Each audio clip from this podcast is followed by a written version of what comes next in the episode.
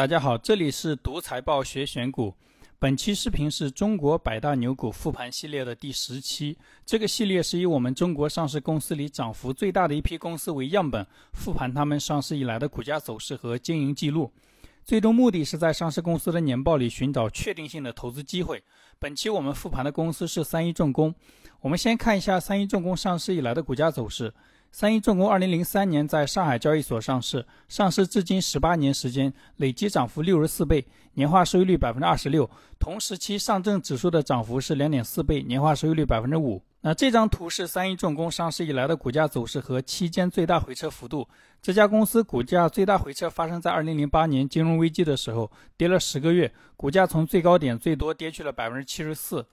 三一重工目前是全球挖掘机械、混凝土机械产销量第一的企业。那这家公司如果不看股东名册，你们觉得它是民营企业还是国有企业？我刚接触股票的时候，一直以为这家公司是国企，但实际上它的创始人跟比亚迪的创始人王传福都是中南大学毕业的。呃，这家公司也跟比亚迪一样是非常纯粹的民营企业。我们今天就来了解一下这家公司。所以本期视频内容由以下四部分组成：第一部分是三一重工的业务和行业简介；第二部分是三一重工历年股价涨跌幅和财务数据复盘；第三部分是三一重工的投资方法讲解和投资收益率测算。三一重工也是个周期股，我们复盘一下牧原股份那期视频讲到的投资方法，看一下同样的方法在三一重工上能获得的收益。最后一部分总结一下公司的优缺点，看一些行业数据，简单判断一下这家公司的未来。那这里要声明一下，视频中所有的内容都仅作为案例讲解使用，不作为任何人的投资建议。我们打开三一重工二零二零年的年报，首先看到的是公司业务概要。公司主要从事工程机械的研发、制造和销售服务。公司产品包括混凝土机械、挖掘机械、起重机械、装工机械，其中混凝土机械设备为全球第一品牌。挖掘机、大吨位起重机、路面成套设备等产品已经成为中国第一品牌。三一重工的产品有些是全球第一，有些是国内第一。这是三一重工官网上的产品图片，我们简单看一下这些机械的用途。第一个产品是混凝土机械，这个设备能把混凝土送到几百米的高空，主要应用于高层建筑施工。全球很多城市最高的建筑建造的时候用的都是三一重工的设备。日本福岛核泄漏的时候，为了给核电机组降温，需要运送冷却液从高空浇筑。当时日本的设备运送高度不够，最后求助中国，用三一的设备解决。三一的设备除了运送高度足够高，还能实现无人驾驶、远程控制。那日本人操作的时候，人是不用去。核泄漏现场的远程就可以操作。第二个产品是挖掘机，这个经常看到就不介绍了。第三个产品是起重机，这个设备类似于吊机，能把上千吨的东西吊起来，像风力发电那些巨大的叶片，安装到风力发电机上的时候，一般是用这个设备吊上去。第四个产品是装工机械。是用来钻孔打桩的，有些建筑打地基需要往地下钻很多孔，会用到这个设备。这是三一重工主要的产品介绍。下面继续看公司的年报，这张是管理层的讨论与分析。讲到虽然突发疫情，但我们政府措施果断，迅速有效控制疫情，受下游基建需求拉动，国家加强环境治理，设备更新需求增长，人工替代效应等因素，工程机械行业实现快速增长。注意他这里的表述，短短两句话基本上讲完了影响公司业务的几大因素。第一是下游基建需求拉动。我们前面复盘海螺水泥的时候已经看过，我国基建增速越来越低。第二是加强环境治理，这个没看明白，跟工程机械有什么关系？第三是设备更新需求增长，老的设备使用久了需要更新换代，也能带动公司的业绩，跟格力的空调很像。公司的生意也是一个有存量市场的生意。第四是人工替代，这个主要是以前靠人工完成的体力活，现现在可以靠机械设备完成，效率更高。三一也在跟华为合作，搞一些无人驾驶远程操控的设备。这个华为以前有部纪录片里面看到过。那中间讲到的是报告期内公司产品竞争力持续增强，公司全线产品持续增长，国内外市场份额持续提升，其中挖掘机械、混凝土机械销量均是全球第一。那最后讲到的是公司业绩，这一年公司收入一千零一亿，增长了百分之三十一，规模净利润一百五十四亿，增长了百分之三十六。讲完总的收入，下面又讲了一下不同产品的收入和排名。在排名上，挖掘机械是全球第一，混凝土机械全球第一，起重机收入增长百分之三十九。没说行业排名应该比较一般。装工机械是中国第一，摊铺机械也是中国第一。那下面是各个产品的收入占比。先看黄色的营业收入金额，混凝土机械和挖掘机机械占了总收入的一大半，所以我们后面分析公司前景的时候，重点关注这两个产品。再看绿色的收入较上年的变动幅度，各项产品收入都在增长，这是好事。最后看一下蓝色部分的毛利率，混凝土机械和挖掘机械毛利率都在百分之三十附近，跟美的格力差不多。那这里顺带注意一下最后一列红色区域的毛利率变化，所有产品的毛利率跟上一年比都在降低。三一重工是一个重资产行业，毛利率降低不是好事，可能是公司业绩拐点的一个信号。公司业绩一旦出现拐点，股价就很难涨。我等一下讲投资方法的时候会详细讲。那这是各项业务的收入占比，原材料占比百分之九十，这个比例非常高。公司也披露过，原材料主要是汽车底盘、发动机、钢材、液压棒、轴承等等。公司招股说明书里面讲过，十几年前这些原材料百分之七十是从国外进口的，特别是核心的发动机。那它现在进口的比例是多少？公司没有披露。这是公司二零二零年年报的股东信息。公司的第一大股东跟第三大股东是管理层和管理层的马甲，第二大股东是北向资金，持股比例百分之九点几，我们后面会单独看。第四、第五大股东是国家队，第八、第十大股东是社保基金，剩下的是一些机构。单一重工的十大股东里面，除了管理层全是机构，说明市场大资金很认可这家公司。下面我们单独看一下股东里的管理层和北向资金。我们先看一下公司的创始人梁稳根。梁稳根一九五六年出生于湖南，这个人比较低调，能查到他年轻的时候的故事比较少。梁稳根大学是在中南大学读的金属材料与热处理专业，按毕业的年份算，他应该是改革开放后的第一批大学生。比亚迪的创始人王传福也是中南大学毕业的，他们是校友。那一九八三年，梁稳根大学毕业之后被分配到一个机械厂，虽然是国企上班，吃大锅饭。但他非常有主人公的精神。他平常工作遇到问题，喜欢想解决方案，找领导提了很多点子，提升工厂的效益。那工作两年，就先后被提拔为厂里的副处长、主任。这个经历，后来的比亚迪王传福也有过。王传福也是毕业了，在体制内工作，因为能力优秀，升职非常快。虽然升职非常快，跟同龄人比已经有明显的优势，但那时候社会的风气是实业报国。那梁稳根跟几个关系比较好的同事集体辞职要去做生意，具体做什么生意他们并没有想好。他们把这个叫做“先有思想后有产品，先有团队后有企业”。虽然毫无准备，但非常自信，心态真的非常好。但是做生意光有自信没有用，要有产品或者服务。他们第一个生意是倒卖羊，就是做羊肉串的羊。这个生意没有他们想象的好做，很快就放弃。后来又酿酒、倒卖玻璃原料，都没有赚到钱，又很快放弃。连续几次碰壁之后，他们意识到不能在自己没有优势的地方跟别人竞争，要做自己擅长的。他们大学学的是金属材料，他们就想往自己的专业方向找，跑了很多地方去调研。调研下来发现，当时的金属焊接材料需求量比较大。啊，他们又凑了几万块钱，在乡镇上搞了一个小作坊，股份平分，埋头研发焊接产品。那产品研发好了，送给客户用，质量根本不合格。他们又意识到闭门造车不行，要做符合市场需求的产品。于是回到母校找自己的老师，借学校的实验室做研发，做了上百次实验，终于做出合格的产品。这个经历跟牧原股份的老板一样，牧原股份的老板当年养猪遇到猪瘟，也是回母校找老师帮忙才解决问题。所以大学读个有实力的学校确实很有用。那质量过关的产品研发成功之后，当年他们就开始赚钱，第四年收入过千万，第五年收入过亿。那虽然生意做得很顺利，也取得了不小的成就。但有一天，梁稳根发现那些比他起步晚的人做其他的行业，赚的比他多。他又意识到手上焊接材料的生意空间太小，自己在小地方也容易自我满足，于是又开始四处调研，要找空间更大的生意，要去大城市。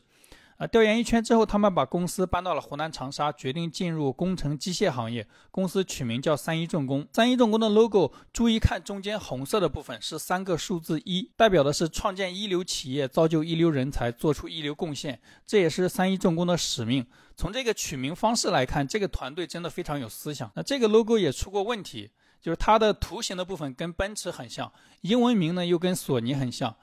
因为这个事情，奔驰跟索尼都跟三一重工打过官司，但都没有打赢。奔驰打了五六次都没有打赢。扯远了，我们再回到三一重工。三一重工刚起步的时候是亏钱的，梁稳根的那些同学还在做老业务，没有怎么参与。那为了承担公司更多的亏损，梁稳根一个人占了大部分股份。虽然工程机械行业的空间更大，但梁稳根学的是金属材料，做工程机械完全是个外行，他也做不出合格的产品。遇到解决不了的问题，他又想到了找学术界帮忙。他找到一个在北京机械研究所工作的老乡，这个老乡当时是行业内的顶尖专家，在北京有车有房，手上还有几百万的研究项目。他先是给三一重工做顾问，后来被梁稳根打动，放弃体制内的工作，进入三一重工做总工程师。有了这个老乡之后，三一重工的技术和业务才算有了起色。公司当年就研发出了全国性能领先的混凝土机械设备。之后几乎每一年，三一重工都有新的技术实现突破，产品越来越丰富，加入公司的专家也越来越多。四年之后，三一重工的混凝土机械设备在全国市场占有率排名第一。之前中国百分之九十五的市场份额都是国外公司的。这一年，三一重工工程机械的收入也超过两个亿。混凝土机械做到全国第一之后，三一重工一方面向国外市场拓展，一方面在其他品类做研发，借助资本市场的资源，还收购了国外的一些顶尖同行。现在的三一重工有五个产品线，其中两个产品线是全球第一，两个是国内第一。梁稳根二零零七年从三一重工总裁的位置上退下来，接任他的是向文波。向文波是毕业于大连理工大学机械专业的硕士研究生，从三一重工创立至今一直在公司工作，是公司的创始团队之一。他也是一个非常优秀的企业家。我这里讲一个他的故事。二零零四年的时候，三一重工的同行徐工集团要贱卖股份给国外的企业。徐工集团一直是国内技术实力最强的工程机械企业，三一重工当时也想参与购买他的股份，而且愿意出价更高。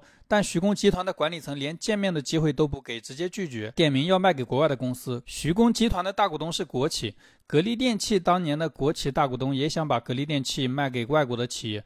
不知道这些大股东在想什么？那根据国外公司之前的收购案例，一旦外资拿到控制权，就会把被投资企业的技术研发业务全部砍掉，变成一个加工厂。被投资的企业不但学不到先进的技术，还会把以前积累的技术全部丢掉。因为工程机械的技术可以用于军工，像挖掘机的底盘履带跟坦克是相似的。工程机械类企业在战争期间是有可能帮助生产坦克的。徐工集团如果卖给外国的公司，有可能影响中国的军事实力。一个国家没了军事实力，最后被其他国家侵略屠杀，几百年积累的财富被瞬间抢光，经济发展的再好都没有任何意义。向文波非常明白这个道理，所以他觉得有义务去阻止徐工集团的出售。但他只是一个民营企业的管理层，没有权利去干预这个事情。他只能发博客讲自己的想法。他那时候四五十岁，也不懂博客怎么弄。就把自己的想法手写在纸上，让助理发到网上，短时间内发了几十篇博客。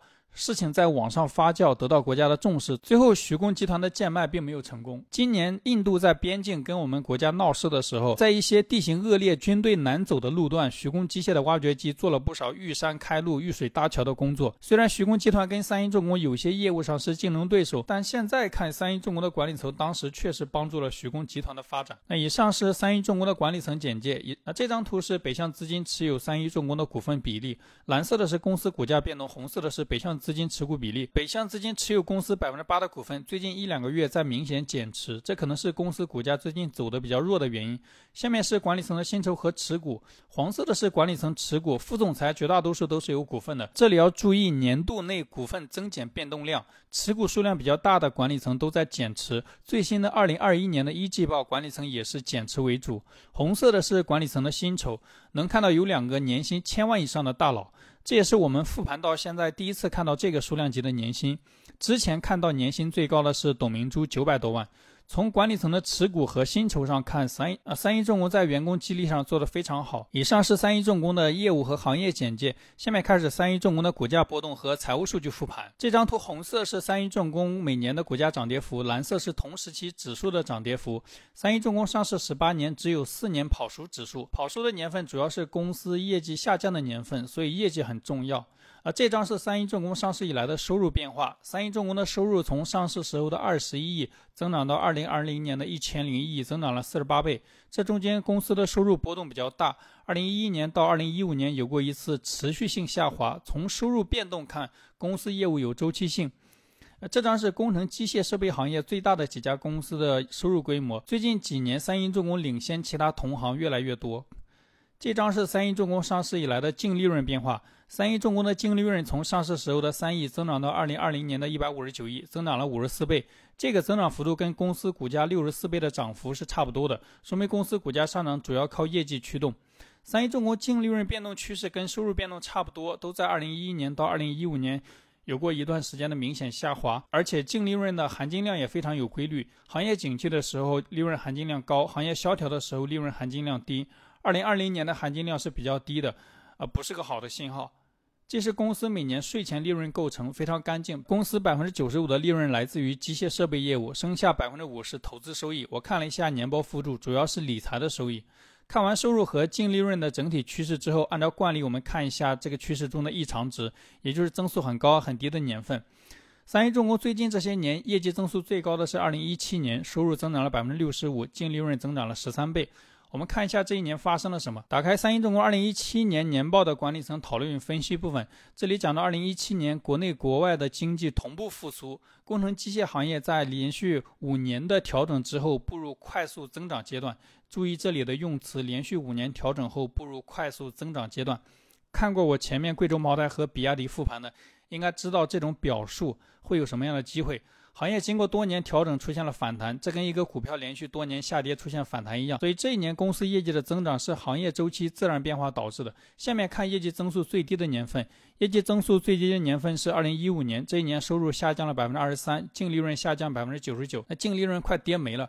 那我们看一下这一年发生了什么。打开三一重工二零一五年年报的管理层讨论与分析部分，第一句是二零一五年国内国际经济发展面临多重困难和严峻挑战，又是困难又是严峻，全是负面的词。下面讲了一下具体原因，受固定资产投资，特别是房地产投资持续放缓的影响，工程机械行业的市场需求依然较为低迷，行业整体盈利低于预期，所以公司业绩受固定资产投资、房地产投资影响很大。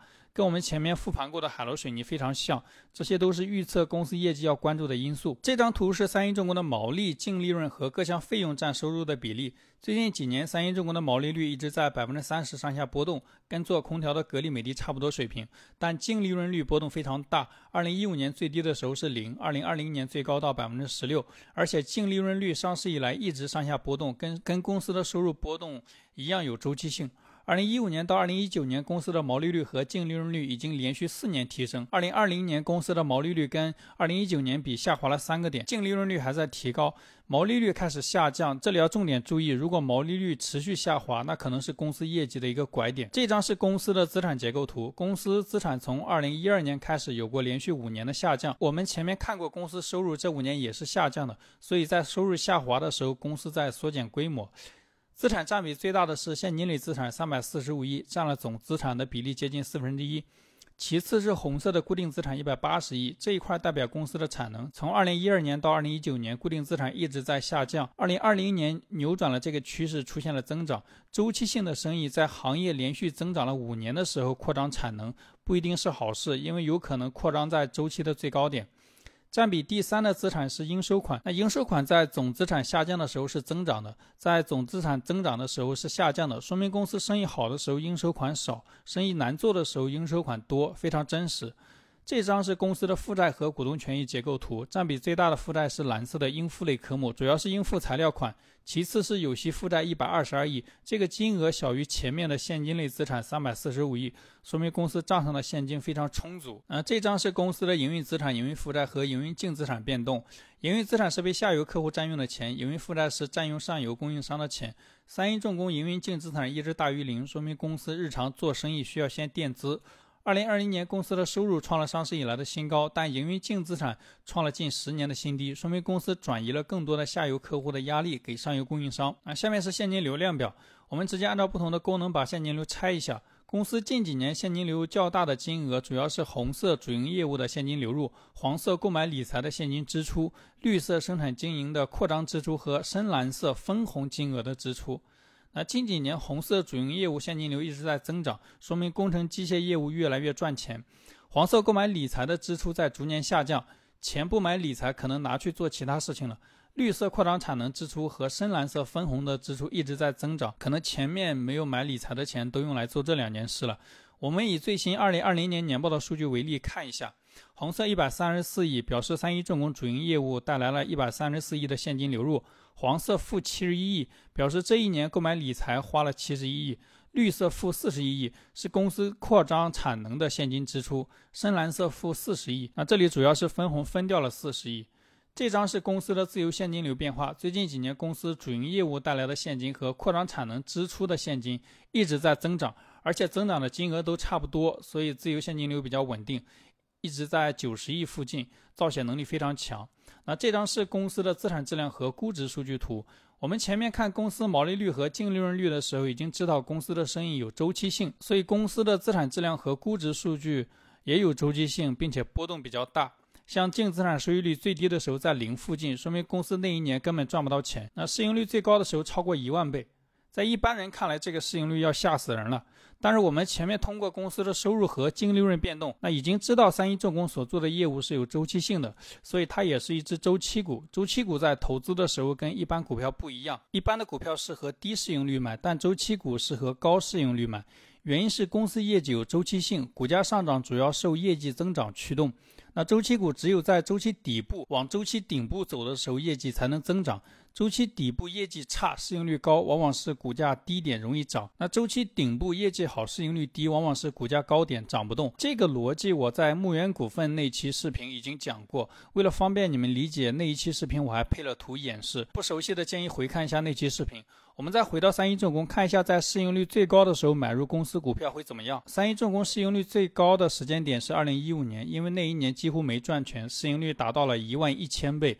因为市盈率是在年报披露后我们才能计算得到。根据巨潮资讯网年报披露的时间，三一重工二零一五年的年报是在二零一六年四月二十九日披露的。假设我们拿到年报计算完市盈率之后，在下一个交易日，也就是二零一六年五月份买入公司的股票。我们看一下三一重工二零一六年五月之后的股价走势。那这张图是三一重工近几年的股价走势，其中红色标注的位置是二零一六年五月，也就是三一重工发布完二零一五年年报，可以计算出一万一千倍市盈率的时间点。这个点位几乎是这些年股价的最低点。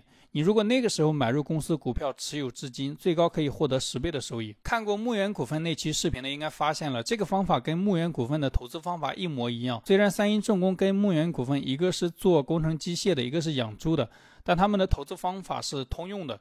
这就是通过阅读财报挖掘投资机会的魅力，一通百通，学会一个模型就能看明白很多公司的股价波动。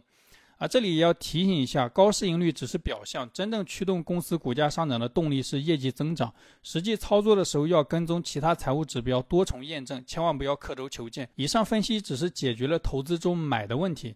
那卖怎么办？在历史最低点买入之后，什么时候卖呢？财报里也有很多方法可以判断。我这里给一个简单的财务指标，大家可以参考一下。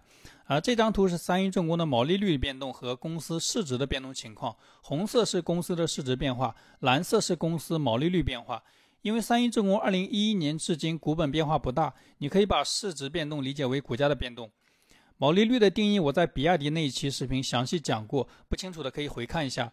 那给你们两秒钟的时间，你们能看出这两条线的趋势有什么规律吗？一个非常明显的规律，两条线的趋势差不多是一样的。我们详细看一下，二零一零年到二零一五年，蓝色线毛利率从百分之三十七下降到百分之二十五，这期间红色线公司市值从一千零九十五亿跌到五百零一亿。你可以理解为股价腰斩。那之后，二零一六年到二零二零年，蓝色线毛利率从百分之二十五反弹到百分之三十三。这期间，红色线公司市值从五百零一亿涨到两千九百六十五亿。你可以理解为股价涨了六倍。两条线的趋势非常同步，规律非常明显。那明白了这个规律有什么用呢？我们投资其实是在预测公司股价的波动，股价波动是很难预测的。但通过这张图，我们知道公司股价的趋势和毛利率的趋势是一样的，我们就可以通过跟踪毛利率的变化来预测公司股价的变化。毛利率的变化，公司每个季度的财报里面都会披露。我们买入公司股票之后，如果之后每一期财报的毛利率都在提高，说明公司市值还能增长，那就持有不动。如果毛利率开始出现下降，说明公司的市值要下跌。那就卖出或者空仓观望不动，这个就可以解决我前面说的投资中卖出的问题。三一重工的毛利率从二零一六年至今连续四年提高，但公司二零二零年最新的毛利率较二零一九年是下降的，所以公司股价最近表现比较差。前面看公司业务占比的时候，我说过毛利率下降不是一个好信号，原因就是我前面讲的，公司的股价最近表现比较差，可能有些资金在通过财务指标做买卖决策。因为一旦公司业绩拐头向下，按照公司二零一一年之后的走势，股价会出现连续多年的下跌。那实际上，公司财报里还有一些其他指标可以用来判断公司的业绩拐点。单纯一个毛利率指标可能会判断错误，多个财务指标综合起来就能提高正确率。